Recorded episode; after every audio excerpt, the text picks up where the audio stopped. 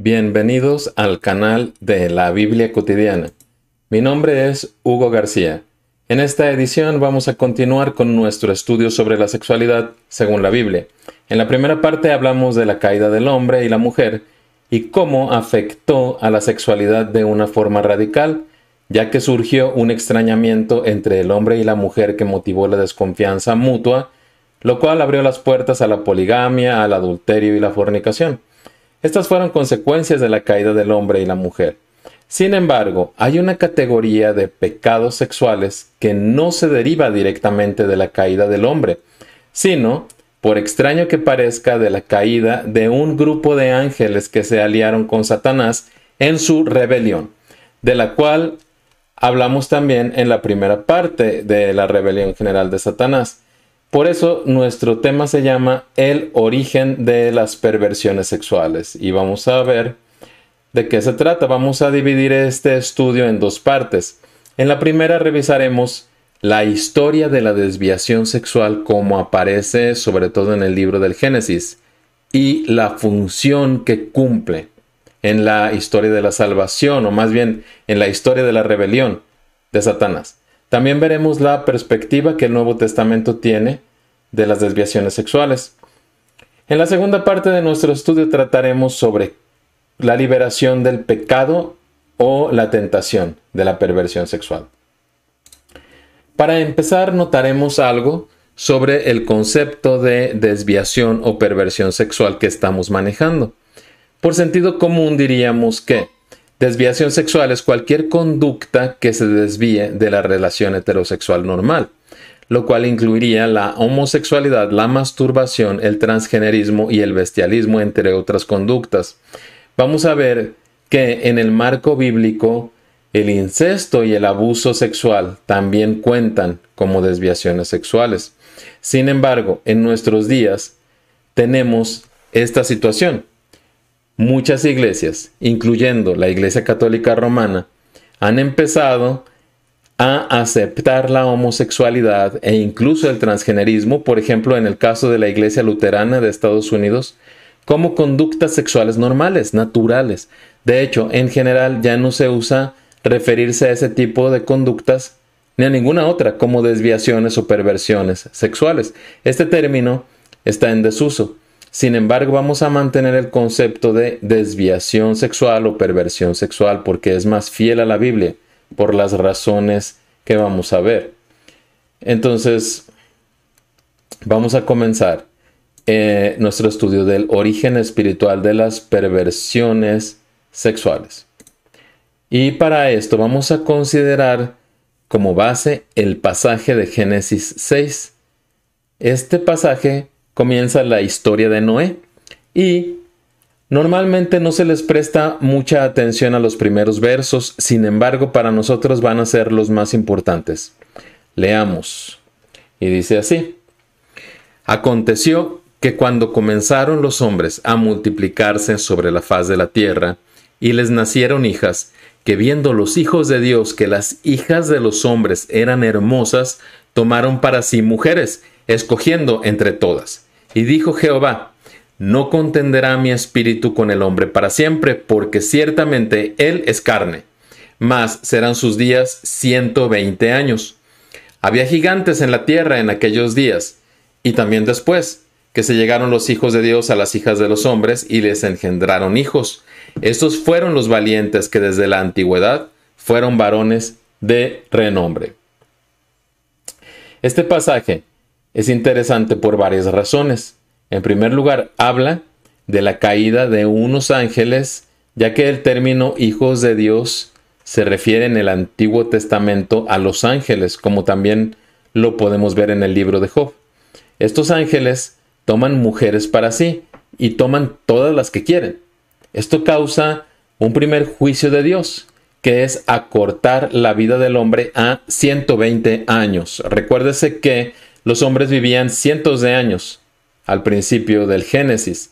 La frase que se traduce como no contenderá mi espíritu con el hombre, es mejor traducirla como el espíritu que puso sobre el hombre no permanecerá en él para siempre.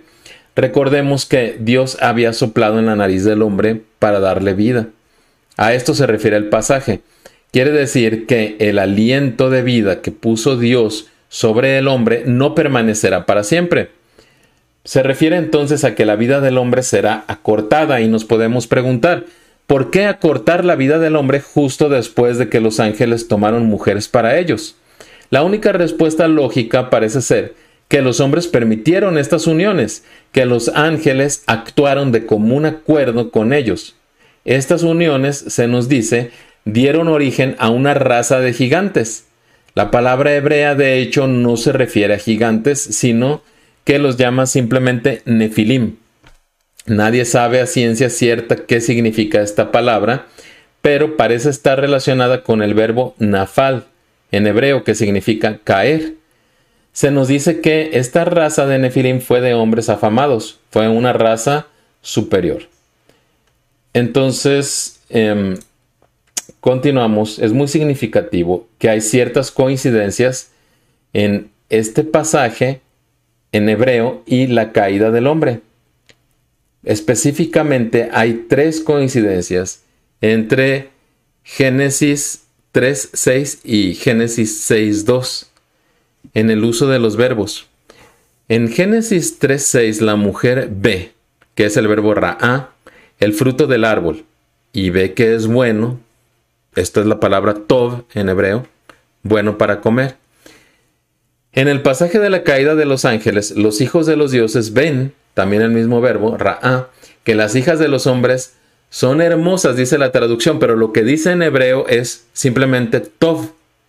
O sea que también se puede traducir como conveniente, como fue para Eva el fruto del árbol.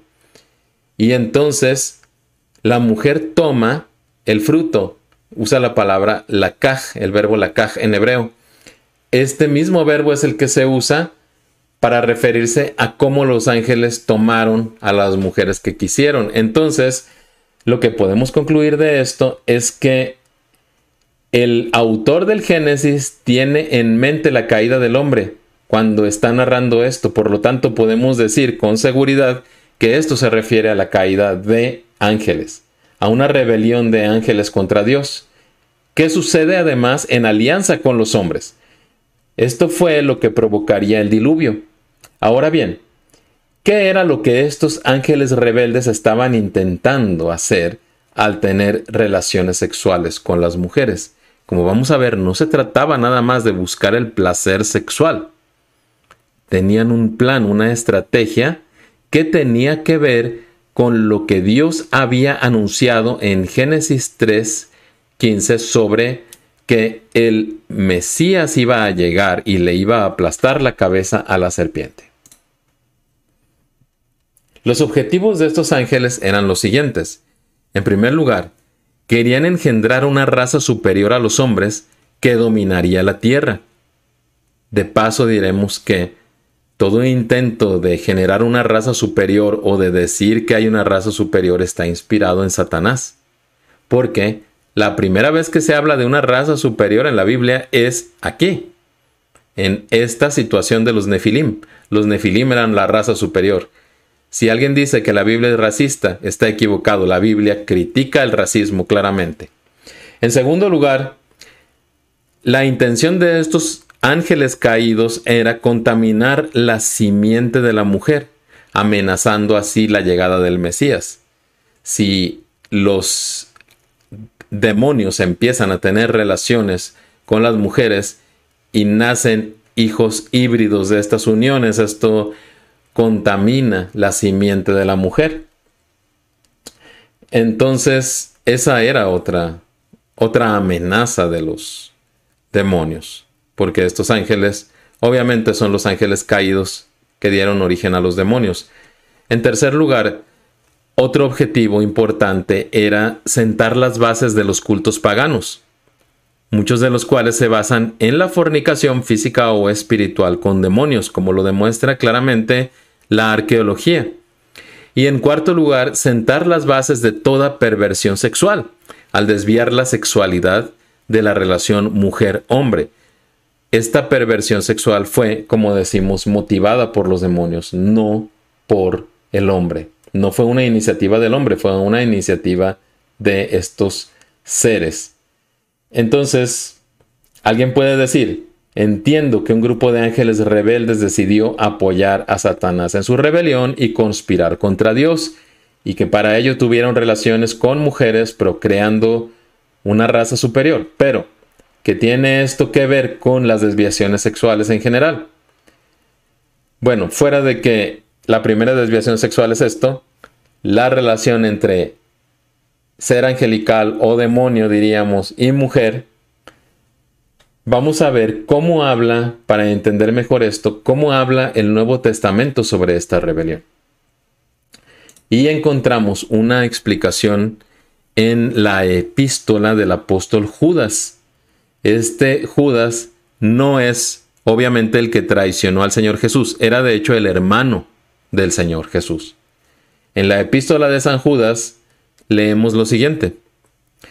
Mas quiero recordaros, ya que una vez, una vez lo habéis sabido, que el Señor, habiendo salvado al pueblo, sacándolo de Egipto, después destruyó a los que no creyeron, y a los ángeles que no guardaron su dignidad, sino que abandonaron su propia morada, los ha guardado bajo oscuridad, en prisiones eternas, para el juicio del gran día, como Sodoma y Gomorra y las ciudades vecinas, las cuales de la misma manera que aquellos, habiendo fornicado e ido en pos de vicios contra naturaleza, fueron puestas por ejemplo, sufriendo el castigo del fuego eterno. Esto es lo que dice este apóstol. Se está refiriendo a los mismos ángeles, de Génesis 6. ¿Cómo sabemos esto? Los expertos nos explican que Judas está haciendo referencia a un libro que explicaba la rebelión de Génesis 6 con más detalle, pero que no está incluido en la Biblia, que se llama el libro de Enoch. Para nuestro estudio, lo más importante es notar que el apóstol Judas relaciona la transgresión de los ángeles con el pecado de Sodoma y Gomorra. Y le llama fornicación y vicios contra naturaleza. Pero en el original lo que dice simplemente es que tanto los ángeles como los habitantes de Sodoma se fueron en pos de otra carne. Así le llama a, este, a esta transgresión, ir en pos de otra carne, con lo que se refiere por una parte a que los ángeles dejaron su dignidad angelical, su morada celestial, para tener relaciones sexuales con mujeres, y por otra parte se refiere a los habitantes de Sodoma y Gomorra y su relación homosexual. De hecho, el episodio en que los ángeles de Dios van a Sodoma a ver si su maldad es tan grande como se dice, en este episodio lo que recordaremos es que Dios envía dos ángeles con Lot a Sodoma y Gomorra. Los ángeles encuentran a Lot. Lot los recibe. No sabe que son ángeles. Nadie sabe que son ángeles. Los recibe en su casa y en la noche los sodomitas van a tocarle la puerta a Lot a intentar sacar a esos ángeles para abusar sexualmente de ellos. Así de grande era la maldad de Sodoma. Y lo que vemos es que es como la culminación de la transgresión de Génesis 6. En Génesis 6, los ángeles se bajan del cielo y tienen relaciones sexuales con mujeres.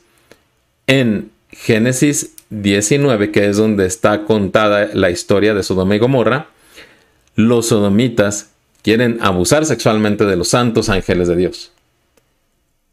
Está claro entonces que eh, lo importante aquí para nosotros es esta analogía y cómo la homosexualidad de Sodoma y Gomorra se compara, se considera ir en pos de otra carne. Se relacionan pues las dos cosas. Son pecados similares de perversión sexual.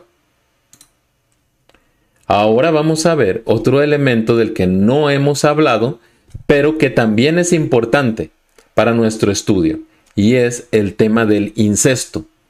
¿Qué tiene que ver el incesto y de qué incesto precisamente estamos hablando? Vamos a ver. Regresemos primero a la historia de Noé. Después del diluvio se salva solamente una familia, la familia de Noé. Noé planta una viña y, al parecer sin intención de su parte, por ignorancia o como sea, se emborracha. se queda dormido y da la casualidad de que se queda dormido desnudo en su tienda. Su hijo Cam, uno de sus hijos, entra a verlo y se burla de él. Los otros hijos se dan cuenta porque el mismo Cam va a contárselos burlándose de él. Esta burla, notemos que esta burla de Cam sobre Noé tiene tintes incestuosos. Es un tipo de abuso sexual, aunque no le haya hecho nada en realidad. En el texto bíblico no está claro si le hizo algo físicamente o solo se burló de él. Pero como resultado de este abuso, Noé, como autoridad paterna, maldice la descendencia de Cam. En el hijo de este, Canaán. O sea, el que queda maldito es Canaán, el cual llega a ser el padre de los cananeos. Los habitantes de la tierra de Canaán, obviamente, los cuales se distinguen en la Biblia por ser idólatras y por sus perversiones sexuales. Notemos pues que la Biblia considera que la situación de los cananeos, su perversidad e idolatría, tienen origen en ese abuso que Cam hizo sobre su padre Noé. Esa es la primera cuestión de sobre el incesto. Aunque no haya habido incesto físico, ah, hubo incesto espiritual entre Cam y Noé. Ahora bien, después de la destrucción de Sodoma y Gomorra, las hijas de Lot que son la única familia, parte de la única familia que se salvó, en realidad ya nada más están con su padre, su mamá se convirtió en estatua de sal y sus prometidos con los que se iban a casar se quedaron en Gomorra y murieron en Sodoma y Gomorra. Viéndose sin maridos ni posibilidad de conseguirlos, porque viven en un lugar desolado, porque Lot termina yéndose a vivir a una cueva con ellas, emborrachan a su padre, tienen relaciones sexuales con él y los hijos de esta relación llegan a ser los padres de amonitas y moabitas respectivamente. Los moabitas son pueblos que se distinguen en las historias de la Biblia también por su idolatría y fornicación. La condición de estos pueblos no proviene de la maldición directa, no nos dice la Biblia que Lot haya maldecido a sus hijas, pero lo podemos, podemos inferir que comparten una condición espiritual similar a la de los cananeos, ya que de todos modos han violado un tabú importante. Cuando Dios bendice a la primera pareja, Él dice que dejará el hombre a su padre y a su madre y se unirá a su mujer. Y las hijas de Lot están violando, transgrediendo eso, teniendo relaciones sexuales con su propio padre. Entonces, esto lleva a una carga espiritual que es de rebelión contra Dios. En este caso podemos ver que el plan de Satanás siempre es como, eh, bueno, en este tiempo en que está intentando que el Mesías no llegue. Satanás le tiene tanto miedo a la aparición de Cristo en la tierra que constantemente trata de alguna forma o de otra de sabotear esa llegada. Y un recurso que usa es precisamente este de la relación sexual desviada.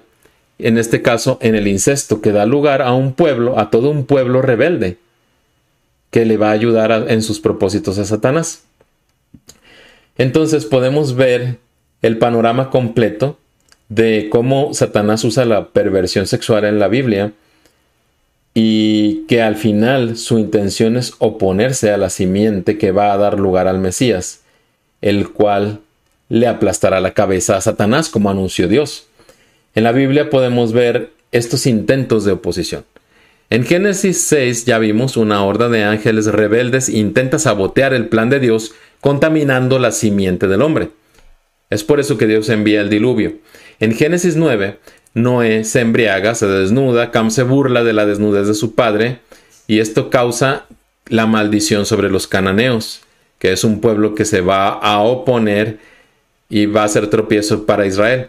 Génesis 19, tras la destrucción de Sodoma, las hijas de Lot cometen incesto abusando de su padre, tomando ventaja de él. De esta unión surgen los amonitas y los moabitas. En números 25 vemos otra cuestión que no hemos mencionado con las moabitas.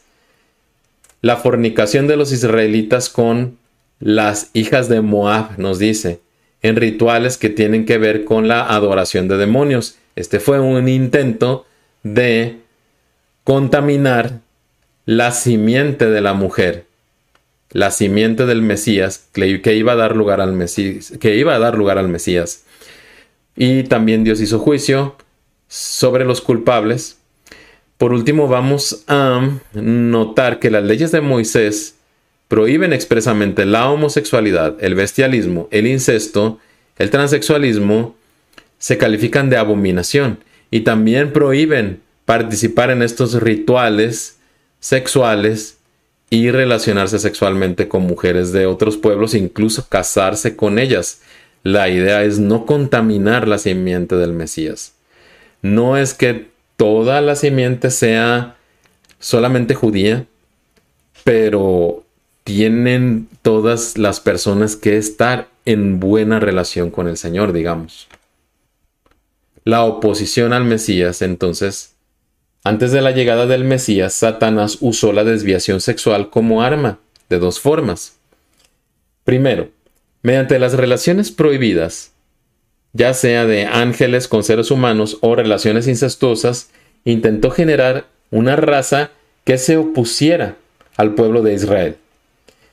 Y luego, número dos, mediante la homosexualidad y otras relaciones alternativas, digamos, evitaba la reproducción del ser humano y por tanto minimizaba con eso, el, disminuía el poder de la simiente de la mujer, disminuía las probabilidades de que el Mesías naciera si fomentaba relaciones de tipo homosexual o de otro tipo que no fuera la heterosexualidad. En otras palabras, la homosexualidad y todo uso de la sexualidad fuera del marco de la relación heterosexual va en contra del mandato de fructificar y multiplicarse de Génesis 1.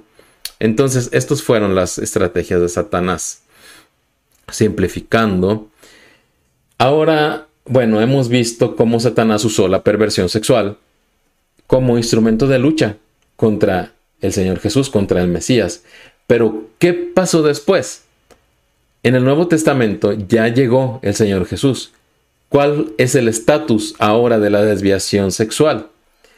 Hay una teología, de hecho, de la desviación sexual que se nos presenta en la epístola de San Pablo a los Romanos capítulo 1. Vamos a comenzar leyendo los primeros versículos del 18 al 23. Dice así, porque la ira de Dios se revela desde el cielo contra toda impiedad e injusticia de los hombres, que detienen con injusticia la verdad, porque lo que de Dios se conoce les es manifiesto, pues Dios se lo manifestó, porque las cosas invisibles de Él, su eterno poder y deidad, se hacen claramente visibles desde la creación del mundo, siendo entendidas por medio de las cosas hechas, de modo que no tienen excusa, pues habiendo conocido a Dios, no le glorificaron como a Dios, ni le dieron gracias, sino que se envanecieron en sus razonamientos, y su necio corazón fue entenebrecido.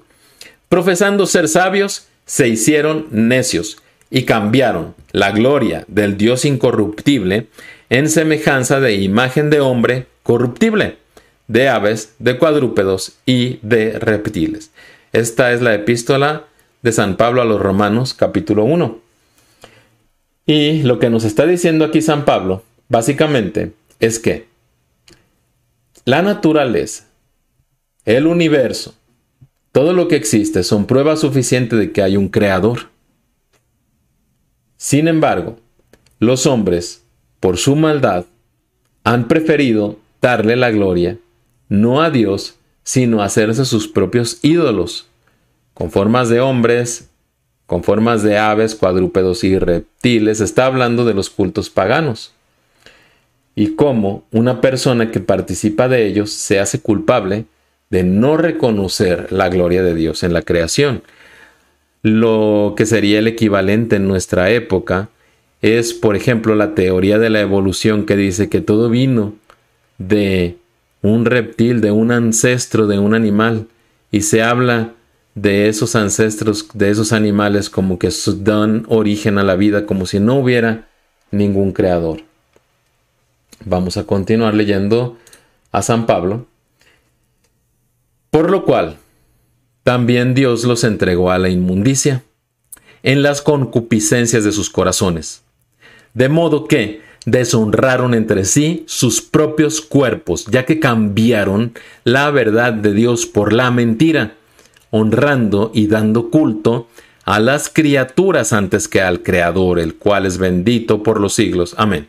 Por esto Dios los entregó a pasiones vergonzosas, pues aún sus mujeres cambiaron el uso natural por el que es contra naturaleza, y de igual modo, también los hombres, dejando el uso natural de la mujer, se encendieron en su lascivia unos con otros, cometiendo hechos vergonzosos hombres con hombres, y recibiendo en sí mismos la retribución debida a su extravío. Lo que entendemos aquí es que, por no darle la gloria a Dios, sino preferir a los ídolos, esto es, a los demonios, Dios entrega, tanto a hombres como mujeres, a pasiones vergonzosas. Se refiere con esto al lesbianismo y homosexualidad.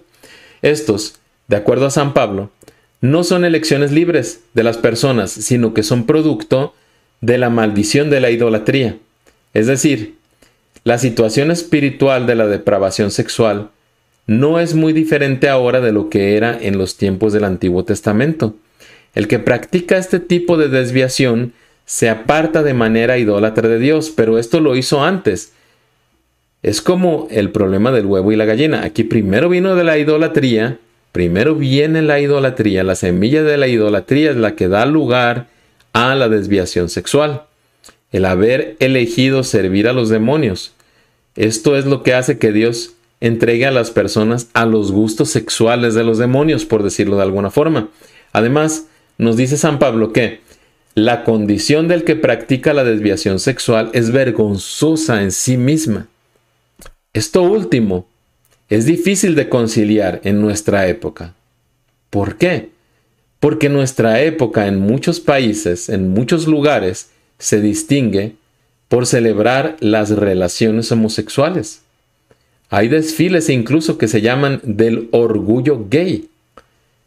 Y aquí nos podemos preguntar, ¿por qué tanto énfasis? ¿Por qué tanta preocupación de querer hacer sentir a la gente orgullosa de la homosexualidad. ¿No será que están intentando callar la vergüenza que la persona siente secretamente en su interior? ¿No serán intentos satánicos de callar esta vergüenza? En conclusión, San Pablo nos da la siguiente teología sobre la desviación sexual y con esto ya vamos a terminar la primera parte de nuestro estudio. Primero, la desviación sexual es consecuencia de la idolatría. La idolatría viene primero y la idolatría consiste en alinearse con los demonios, básicamente, en lugar de darle la gloria al Creador. Esto es consistente con la primera rebelión sexual a gran escala. Los ángeles necesitaron la cooperación de las mujeres para procrear a sus hijos, los nefilim. El diablo ya no intenta sabotear la llegada del Mesías. No creo que los demonios están intentando en este momento crear una raza superior, pero sí quieren conducir a la gente a la idolatría. Esa, ese objetivo, esa meta no se ha terminado. Siguen oponiéndose al plan de salvación de Dios, siguen conduciendo a la gente a la idolatría. En segundo lugar, la desviación sexual es un juicio de Dios sobre esta persona, idólatra. Ya que eligió la idolatría, Dios lo entrega a preferencias sexuales demoníacas. Como los demonios están en rebelión contra Dios, ellos prefieren los usos sexuales que manifiesten esa rebelión. Mientras más depravado, mientras más desviado, mejor. Esto es consistente con el hecho registrado en el Génesis de que el hombre no escogió la depravación sexual, sino que fue iniciativa de los demonios, de los ángeles caídos. La desviación sexual es una manifestación del juicio de Dios, pero como tal, también tiene un carácter positivo. ¿Por qué? Porque hay esperanza. El hombre puede darse cuenta de su condición espiritual. El hombre o la mujer que están atrapados en esta situación pueden apelar a la gracia de Dios y buscar perdón a través de Jesucristo y restauración. Vamos a hablar de esto un poco más en la siguiente parte, pero ahora vamos a decir por último que la desviación sexual es inherentemente vergonzosa. En el Génesis, la vergüenza tiene un papel importante. Por ejemplo, en el relato de cómo Cama vergüenza a su padre Noé al verlo desnudo. Esto tiene relación con la homosexualidad, como dijimos. Ahora bien, consideremos por último que, y para concluir esta parte, que el Nuevo Testamento no aboga por el odio a las personas que practican pecados sexuales. Al contrario, San Pablo explica que la homosexualidad es simplemente un pecado más entre muchos. En 1 Corintios dice así, ¿No sabéis que los injustos no heredarán el reino de Dios?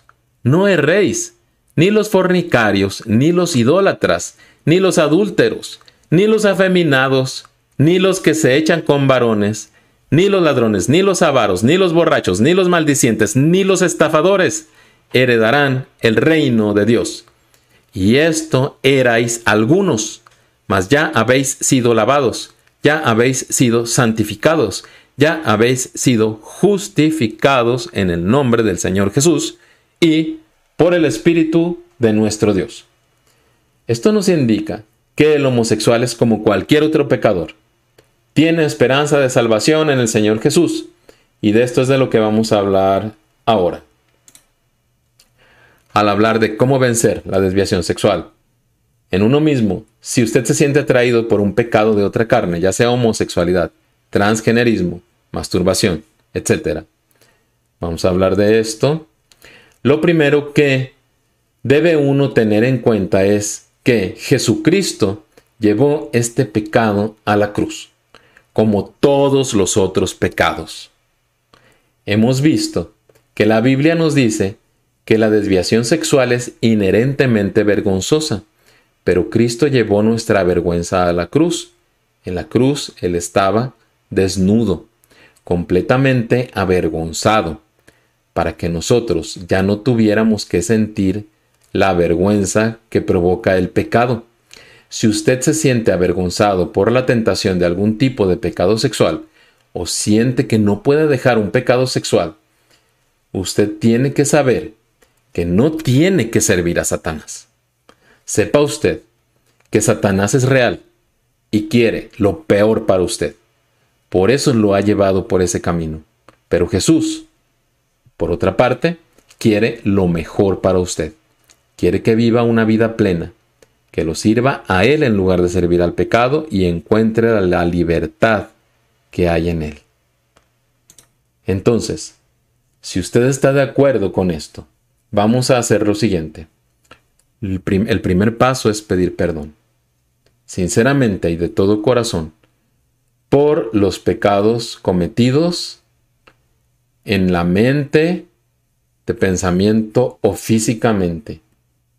No solamente es importante pedir perdón, también hay que renunciar a estos pecados y a toda relación de amistad, de pareja, o incluso familiar que de una u otra forma haya motivado ese pecado.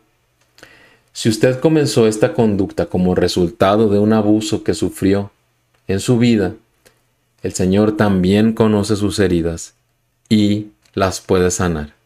Entonces hay que pedir perdón, Señor. Pedimos perdón por nuestros pecados. Confesamos delante de ti cualquier pecado sexual. Renunciamos a estos pecados, renunciamos a seguir fomentándolos. Em, le doy tiempo para que usted termine esta oración. Puede poner aquí en pausa el, el video antes de continuar. Continuamos.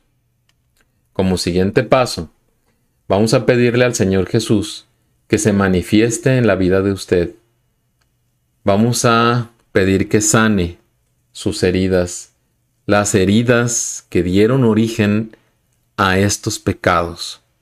Puede ser que usted ni se acuerde de qué fue lo que pasó, pero vamos a pedirle que se manifieste que le traiga el recuerdo, la palabra de conocimiento sobre qué fue lo que lo llevó a usted a esta situación o a estos pecados, o por qué ha estado sufriendo tanto con estas tentaciones. Puede ser incluso que usted esté sufriendo las consecuencias de una maldición sobre algún ancestro, así como en el caso de los cananeos con Cam, o las hijas de Lot, o los descendientes de las hijas de Lot. Pero el Señor Jesús fue hecho maldición en la cruz para que nosotros tuviéramos la bendición.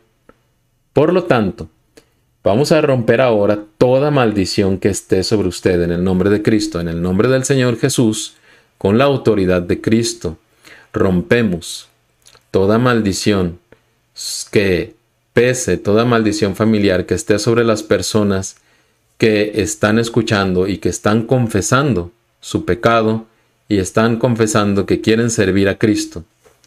Rompemos la maldición y la colgamos de la cruz y pedimos en el nombre de Cristo, que estas personas sean hechas bendición. Recuerde que usted puede poner en pausa este video en cualquier momento si necesita orar más y lo puede continuar. Vamos a, eh, como último paso, ya usted ha renunciado al pecado, se ha declarado siervo de Cristo. Ahora, vamos a proceder a el último paso es el siguiente. Tuvo que haber demonios metidos en esta situación. Usted ha sufrido mucho y parte de ese sufrimiento ha sido, gran parte, motivado por los demonios. Entonces vamos a sacarlos, vamos a expulsarlos de su vida, de usted mismo si están en su cuerpo, usted puede ser que empiece a sentir las manifestaciones de ellos. Se pueden sentir de varias formas físicas. No tenga miedo, el miedo es un instrumento de Satanás. El Señor está con usted. Si usted está orando sinceramente y sinceramente quiere dedicarse a Cristo y quiere ser liberado, el Señor está con usted y lo va a liberar. Entonces vamos a reprender a estos demonios el demonio ya no tiene autoridad sobre usted porque usted ya declaró que pertenece a Cristo. Entonces, usted nada más deje que los demonios salgan. Normalmente se salen por la boca. Eh, usted va a sentir alguna sensación. Si tiene que gritar, puede hacerlo. En el nombre del Señor Jesús y por el poder del Espíritu Santo reprendo a todo el reino de Satanás. Ustedes no tienen autoridad sobre los hijos de Dios, sobre los siervos de Cristo. En el nombre de Cristo y por el poder del Espíritu Santo te ordeno demonio de homosexualidad, demonio de concupiscencia, demonio de masturbación, demonio de lesbianismo y todo otro demonio, demonio de bestialismo, todo otro demonio, demonio causado por el abuso sexual, que vino por el abuso sexual demonio de transgénero, en el nombre de Cristo te tienes que ir. Usted siga orando. Ponga en pausa este video si es necesario. Usted siga orando y deje que los demonios salgan de usted. Usted puede seguirlo reprendiendo en el nombre del Señor. Tómese el tiempo que usted necesite. No tema porque Cristo está con usted. Señor, te pido que tus santos ángeles y sobre todo tu presencia esté con cualquier persona que esté orando con este video. Vamos a pasar ya a la última parte. Para no alargar, alargar demasiado este video, simplemente vamos a recordar la importancia. Usted ya ha sido liberado de por lo menos un demonio. Puede ser que no se hayan salido todos, no se preocupe, no se deje atormentar, no vaya a dejar que lo intimiden, el Señor no nos ha dado un espíritu de cobardía, nos dio un espíritu de poder y de dominio propio. Así dice la epístola a Timoteo y usted puede clamar eso. No se asuste, usted continúe su lucha, persevere, eh, persevere en la lectura de la Biblia, persevere en la oración, persevere en la congregación. Usted ha sido lavado, limpiado con la sangre de Cristo. Ahora el camino es hacia adelante, y su senda va a ser, como dice Proverbios, como la luz de la aurora. Si los demonios lo acosan de alguna forma, no tema, siga buscando la luz, buscando al Señor Jesús, y que el Señor Jesucristo more abundantemente en su corazón, que todo lo que haga, sea de palabra o de obra, sea para su gloria. Hermano o hermana, sea usted bendecido en el nombre de Cristo y el Señor esté con usted. Amén.